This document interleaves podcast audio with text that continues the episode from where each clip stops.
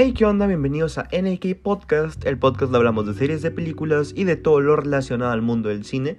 Yo soy Kaneko Osorio y bienvenidos a esta nueva emisión. Te recuerdo que me puedes seguir en Instagram como arroba Kaneko Osorio. Te recuerdo que le puedes dar a seguir al podcast, nada más te metes al perfil, le picas donde seguir.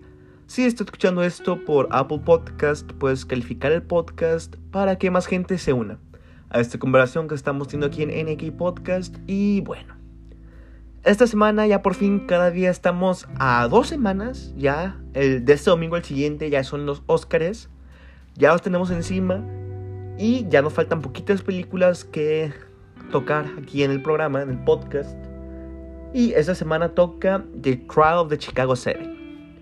Una película la cual realmente yo no estaba nada emocionado.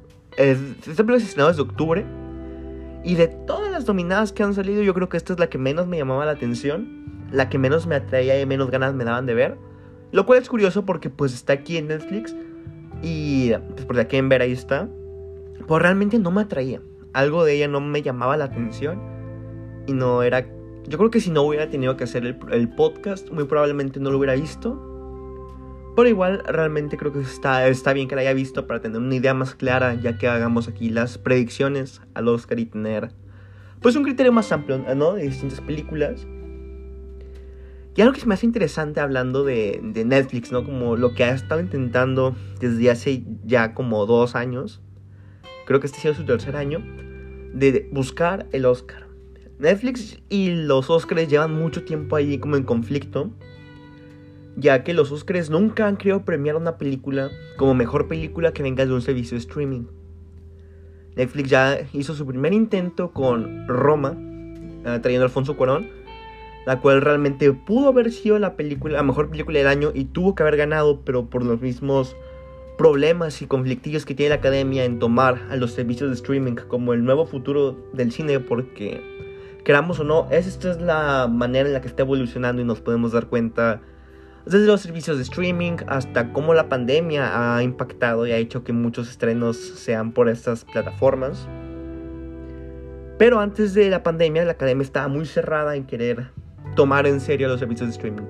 El más fuerte de esto siendo Netflix. En 2019 fue donde más como que le apostaron. Tuvieron tres películas nominadas. Trajeron a Martin Scorsese para que haga su película ahí, que fue The Irishman, la cual no tuvo ninguna, este, ningún Oscar, no se llevó nada. También le apostaron con Marriage Story, la cual fue una gran película. Yo creo que fue mi favorita de ese año. Y apostaron también por The Two Popes, Popes. Los dos papas. También este año están con The Trial de Chicago 7, Pieces of a Woman, Moraine's Black Bottom y creo que un documental también viene con ellos. Entonces, me gusta cómo es que están tratando, y cada vez están como haciendo un... ¿Cómo decirlo? Como marcando más su huella, en haciéndose más de nombre, eh, ya con varias películas muy buenas en su cinturón. Y es curioso cómo es que al mismo tiempo que Netflix saca 20 películas horribles, 20 secuelas de To All the Boys I Loved Before y del stand de los besos, también se este tipo de películas las cuales son necesarias para que sigamos en este mundo del cine, ¿no? Esta película también fue de las primeras películas relevantes de esta temporada de premios, fue de las primeras que empezaron a hacer ruido. De hecho, cuando se estrenó por octubre, finales de octubre, principios de noviembre, la gente pensaba, no, va a ser la ganadora al Oscar, porque toca los temas, porque que Oscar bait, que diferentes cosas que la ponían como favorita. Y ahorita, como hemos visto a lo largo de la temporada de premios, sí inició un poquito más fuerte esta, The Trial de Chicago 7, pero conforme se fueron abriendo los cines en el otro lado y fueron pues expandiéndose las opciones de películas buenas que la gente pudiera ver, este, ya sea desde la crítica hasta los miembros de la academia, etc., pues, ha estado teniendo menos renombre en cuanto a premios de Drop de Chicago Entonces, para los Oscars viene muy interesante a ver este, qué podría pasar, qué podría suceder. Ahorita todo es un misterio, entonces eso me gusta. Y bueno, otra cosa es que como realmente yo no esperaba nada de la película porque yo ya me había yo predispuesto que va a estar medio chafa. La quise iniciar un día en la noche y inició. A los 10 minutos empezó medio lento y dije, ¿sabes qué? Mejor me espero a mañana. para poder verla a gusto y verla toda de un jalón porque sentía que si ya la había noche me iba a dormir. Y realmente fue una grata sorpresa que sí me gustó. Me gustó mucho la película, la disfruté mucho. Yo creo que la disfruté de más en parte porque esperaba muy poquito de ella. Pero también fue mi error yo pensar que, ah, no, va a estar chafísima, pinche película. Cuando realmente si tiene el honor de estar nominado a un Oscar a Mejor Película, pues no es como que podré esperar una chafa película, ¿sabes? Entonces, ahí también fue mi error. Pero creo que al final de cuentas eso mejoró mi experiencia viendo el 12 de Chicago 7 y bueno. Para todos ustedes que no la han visto, o si ya la vieron, pues les recomiendo que la vayan a checar otra vez y si no la han visto que la chequen para que la tengan fresca esta temporada de premios. Esto en dos semanas ya para los Oscars y estar pilas con los resultados y tener nuestra, nuestro criterio más claro, ¿no? Viendo más este, recientemente las películas. Igual Cinepolis ha estado haciendo de su parte, trayendo las películas nominadas ahorita a cartelera. Bueno, por si para todos ustedes que no la han visto, voy a dar este, la sinopsis básicamente de qué trata la película, para ponerlos un poquito más en contexto.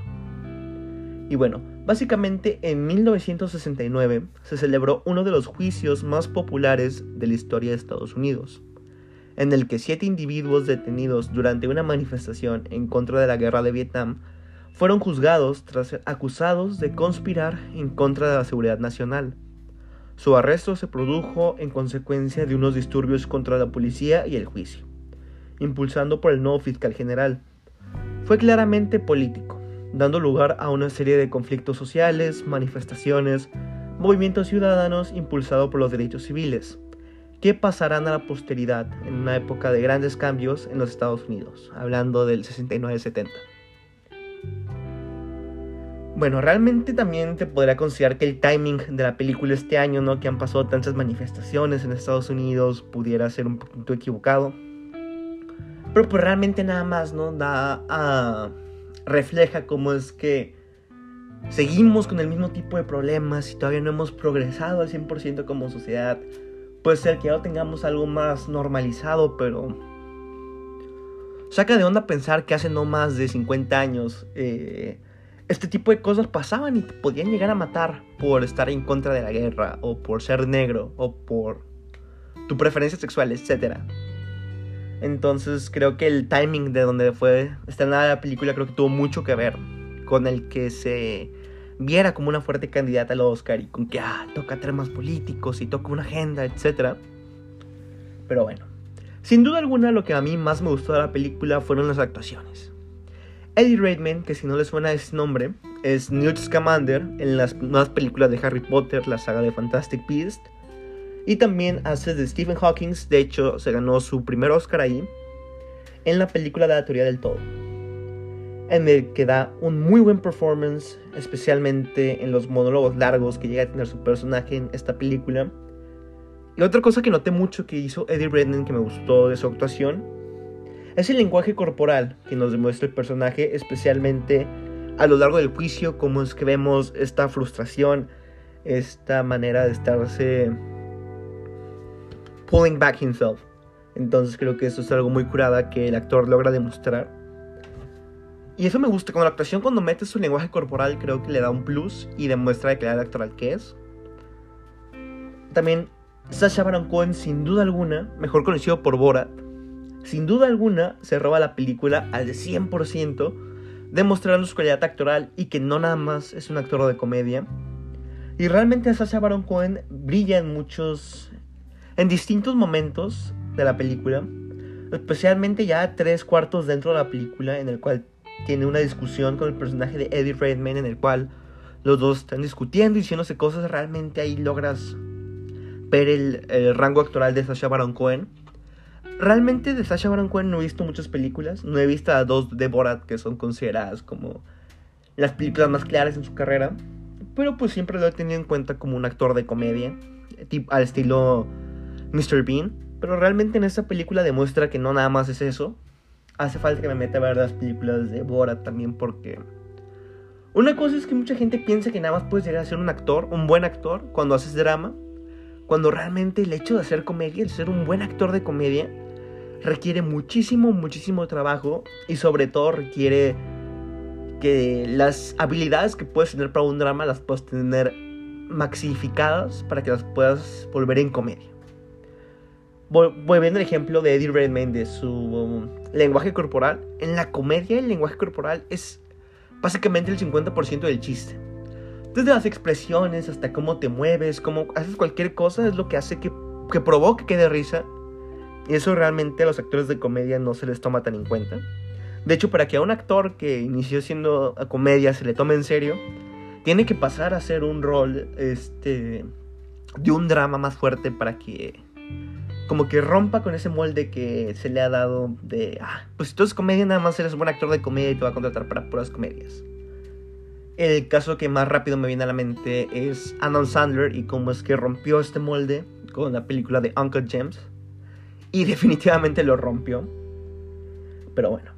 En general, todo el cast de la película hace un gran trabajo. Michael Keaton, Joseph Gordon-Levitt, Jeremy Strong, etc. cumplen con su rol muy bien y ayudan a que el guion siga, con ritmo y no, no se llegue a sentir lento.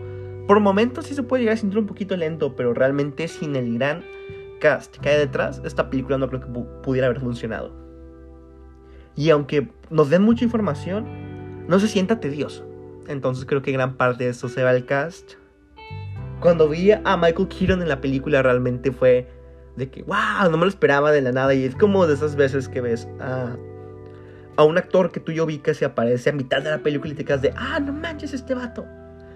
Insert el meme de Leonardo DiCaprio en Once Upon a Time de Hollywood de, that's me. Entonces, sí, realmente, el guion también es bastante bueno el de la película. Pero al mismo tiempo de que el guion es bueno, tengo un conflictillo ahí porque no creo que proponga el guion nada interesante. ¿A qué me refiero con esto? El guion es un me. Es un guion muy bueno, no me malentiendan. El director, este, el guionista es un trabajo muy bueno. Y pero sobre todo teniendo en cuenta las demás películas nominadas. ¿Cómo es que 100% se llevan, en cuanto a guion, se llevan de calle a The Trial de Chicago 7? Yo creo que la... Por ejemplo, con guiones como el de Promising Young Woman, con guiones como el de Minari, con guiones como el de The Father, realmente se queda un poquito corto aquí Trial de Chicago 7. Pero realmente hace muy buen trabajo explicándote la situación, poniéndote en el contexto del problema. En momentos sí la película llega a pecar un poquito de sobreexposición. ¿A qué me refiero con esto? Llegan momentos en donde si estamos viendo algo en pantalla, a lo mejor dos minutos después o la siguiente escena nos están explicando justamente lo que acabamos de ver en pantalla, nos están explicando los protagonistas en sus propias palabras. Y realmente como que le quita sentido porque lo acabamos de ver en la pantalla. Pero esto no pasa muy seguido y, y pues realmente tampoco es una gran queja, es un pequeño comentario que tengo acerca de... Pero realmente también llega a verse que la película es un Oscar bait. De todo, no como no tan fuerte como otros años, pero sin duda alguna, de todas las películas nominadas este año, sin duda alguna es un Oscar bait.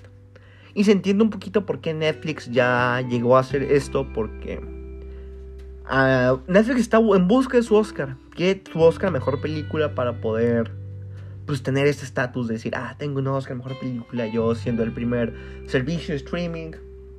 Y realmente este año, con todo lo que había pasado, pues era el mejor momento en el que lo podrían hacer. Pero al decir Oscar, Oscar Bait, ¿a quién me refiero?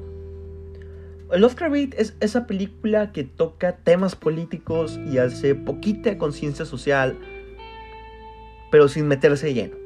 Llega a parecer que solo lo hacen para checar la palomita que estamos hablando de los temas relevantes e importantes, pero sin nada más, o sea, nada más hacerlo por hacerlo, pues. Contratan un cast de lujo, un gran, uh, un gran guionista que es conocido por ya hacer este, películas de calidad.